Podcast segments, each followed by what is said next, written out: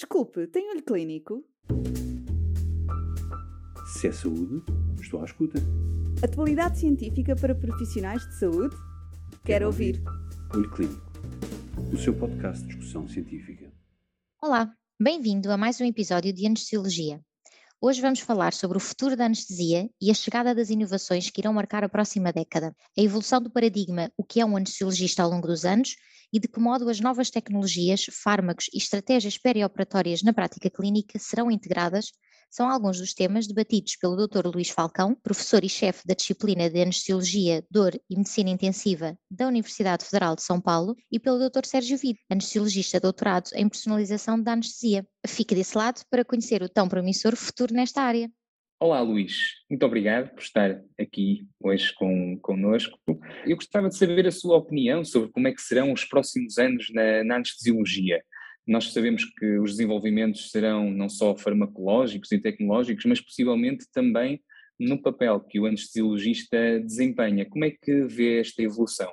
Olá, Sérgio. Inicialmente, muito obrigado pelo convite de fazer parte desse podcast. E essa pergunta é uma pergunta muito interessante, porque a nossa especialidade da anestesiologia está sofrendo uma grande mudança. E o anestesiologista hoje, ele é uma peça, um elo fundamental para a garantia da saúde do nosso paciente cirúrgico. É, eu poderia dizer que a evolução da nossa especialidade ela passa por alguns momentos. Aquele momento inicial que o anestesiologista ele tinha o seu conhecimento básico da sua técnica anestésica, aonde aqui podemos fazer um paralelo na anestesia geral, que era colocarmos o paciente para dormir e o paciente para acordar. E o nosso objetivo era justamente manter o paciente vivo. Passando essa evolução, a gente percebe que o, o anestesiologista, além de ter que se capacitar do ponto de vista técnico e fazer essa anestesia com maestria,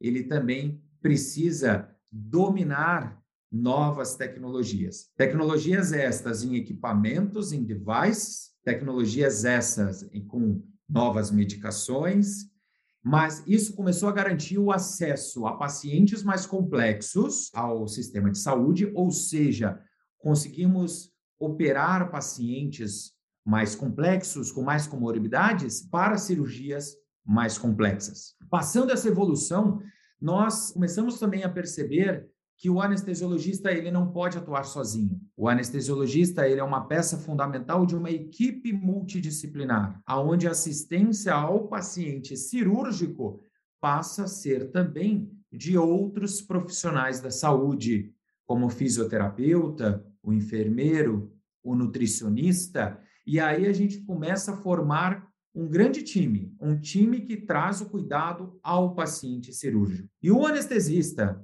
Desde 1846, na nossa primeira demonstração pública pelo Dr. Morton no Massachusetts General Hospital, no dia 16 de outubro, a gente sempre foi muito focado no intraoperatório, dentro da sala cirúrgica, aqueles 30 metros quadrados de sala cirúrgica aonde ao terminarmos uma anestesia e darmos alta para um paciente da recuperação anestésica, víamos como finalizado o nosso procedimento. Entretanto, atualmente, a gente extrapola as barreiras do centro cirúrgico.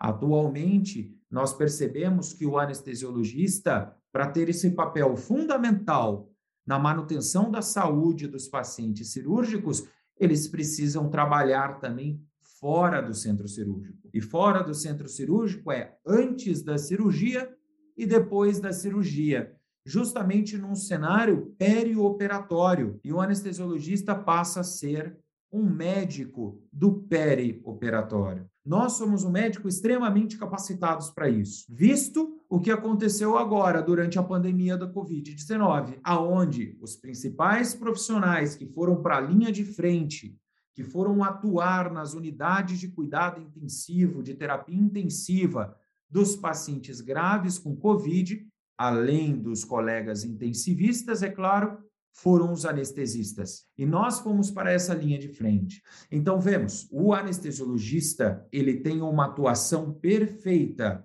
para atuar no pré, no intra e no pós-operatório. E este é o nosso futuro. E já começou agora, em 2022. Nós já começamos a fazer isso, ainda de maneira singela, mas nós temos uma participação fundamental na garantia da segurança desses pacientes.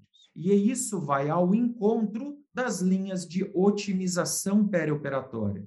Então, o anestesista passa a ser um médico do perioperatório, atuando nas linhas de otimização perioperatória, com uma equipe multidisciplinar para garantir a qualidade do atendimento, a segurança desses pacientes, a redução de complicações no pós-operatório e a redução do tempo de internação hospitalar. Portanto, é, em relação à sua pergunta, como é a atuação do anestesiologista do futuro? Ele é um elo, ele é um elo de uma equipe multidisciplinar e cuidando de um paciente no perioperatório. Mas é claro que para fazermos isso, hoje, em 2022, precisamos sim lidar com a evolução tecnológica. Precisamos sim lidar com a evolução de novos devices, com a evolução de novas medicações, o que garante ainda mais a segurança do nosso paciente. Aí eu volto então, Sérgio, a pergunta para você. Nos conte um pouco, o que, que você vê para o nosso futuro da nossa especialidade do ponto de vista dessas novas tecnologias, tanto de device quanto tecnologias farmacológicas? Eh, sem dúvida que o conceito de sermos um elo de ligação é, é, muito importante, porque nós também vamos servir de elo de ligação entre estas novas tecnologias e abordagens farmacológicas. Eh, penso que, assim, dos principais adventos será na área da monitorização, com melhores técnicas de processamento final, com inteligência artificial e na aplicação de novos fármacos e a sua administração sobretudo via sistemas de closed loop, não é? estes sistemas uh, automatizados em que um sensor vai fornecer um, um, feedback, um algoritmo e determinar uma ação. Essa ação é estabelecida pelo anestesiologista definindo um alvo. E nós já temos vários exemplos de diferentes estudos que usaram diferentes sistemas de, de closed loop, como por exemplo a administração de fármacos hipnóticos guiados pelos monitores de DEG processado, por exemplo, infusão de propofol ajustada automaticamente de acordo com parâmetros do BIS, como já foi feito em diferentes estudos, eh, e que de facto o BIS é mantido entre os intervalos desejados durante mais tempo do que quando é o anestesiologista a ajustar a mesma infusão. Também já temos sistemas de close loop para a administração de fluidos, em que o feedback fornecido para a fluidoterapia é através de monitores de débito cardíaco, utilizando parâmetros como o stroke volume, o stroke volume variation, e que isto determina a necessidade ou não de administrar bolos.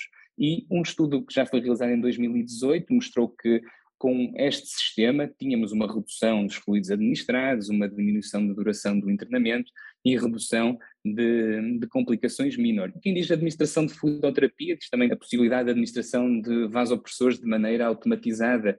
Lembro-me do caso de um, de um estudo realizado em, em, cesarianas, que após o bloqueio subaracnoideu, uma perfusão de fenilefrina era ajustada automaticamente, mantendo as tensões dentro de um intervalo pré-estabelecido pelo, pelo anestesiologista, mas mais do que a sua aplicação destes sistemas de uma maneira individualizada, começamos a ver agora a aplicação integrada destes sistemas. Houve um estudo realizado no, no Hospital Erasmus, em Bruxelas, por exemplo, que combinou sistemas de closed loop para o componente hipnótico, para o componente analgésico, para a administração de fluidos e também para o ajuste dos parâmetros da ventilação mecânica invasiva. E, e, o interessante é que estes doentes do grupo dos controladores automáticos tiveram resultados muito bons em todos estes parâmetros, menos tempo de BIS abaixo de 40, menos hipocapnia, fizeram menos fluidos e tiveram ainda melhores scores nos testes cognitivos do, do pós-operatório. Portanto, no futuro estes controladores vão se tornar cada vez melhores, mais seguros e, a par desta evolução nos algoritmos, muito da, da, melhoria vem da melhor monitorização, porque só assim é que podemos confiar realmente uh, nos parâmetros e nos alvos que estamos um, a definir. Dentro da inteligência artificial, uh, esta evolução mais recente também tem permitido a criação de scores de riscos complexos, boa capacidade preditiva para diferentes outcomes, como a hipotensão no intraoperatório, detecção de sepsis no perioperatório, determinar precocemente sinais de deterioração clínica com necessidade de internamento não planeado em cuidados intensivos e mesmo scores de mortalidade pós-operatória cada vez mais complexa. Falando não, não, só destas aplicações tecnológicas, por exemplo, fármacos. Já existem vários fármacos em ensaios clínicos avançados e, e já há alguns comercializados que vão marcar, sem dúvida, o nosso futuro. Por exemplo, uh, o Remimazolam, que é um fármaco que atua nos receptores GABA também, mas que é metabolizado pelas traças plasmáticas, um pouco como o remifentanil, proporciona uma semivida curta e um baixo context sensitivity half-life.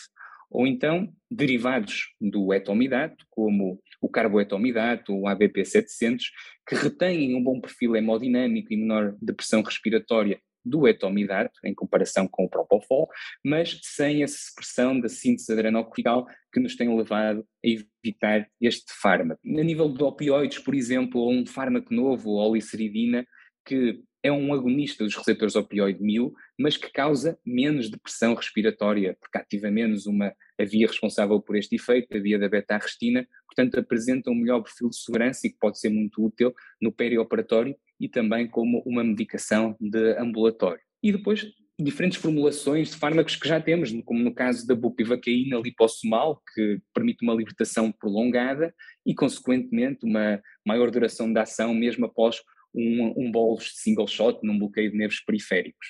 Uh, isto são assim os principais fármacos que, que, vamos ver nos próximos anos. Já temos também uh, potencial promissor dos clorofumaratos, que são metabolizados no plasma pelo, pelo aminoácido L-cisteína, uh, e isso pode também ter um perfil mais interessante do que os que temos atualmente, ou novos reversores do bloqueio neuromuscular, como o Calabadian 2, que reverte não só o rocurónio e o vecurónio, mas também, por exemplo, o cisatracúrio. Agora, a nível de necessidades do, dos próximos anos, uh, isto é o que nós já fomos vendo uh, que está a ser implementado, mas o que é que o, o Luís acha que ainda falta desenvolver? Ou seja, nós estamos falando de um médico que tem que ter uma habilidade de soft skills muito apuradas, uma habilidade de comunicação para justamente ser o maestro e orquestrar esse time de perioperatório, e ao mesmo tempo um médico que tenha conhecimento dessas novas tecnologias e que você acabou de nos dar. O que eu acho que falta nessa fórmula e que é uma realidade que nós vemos hoje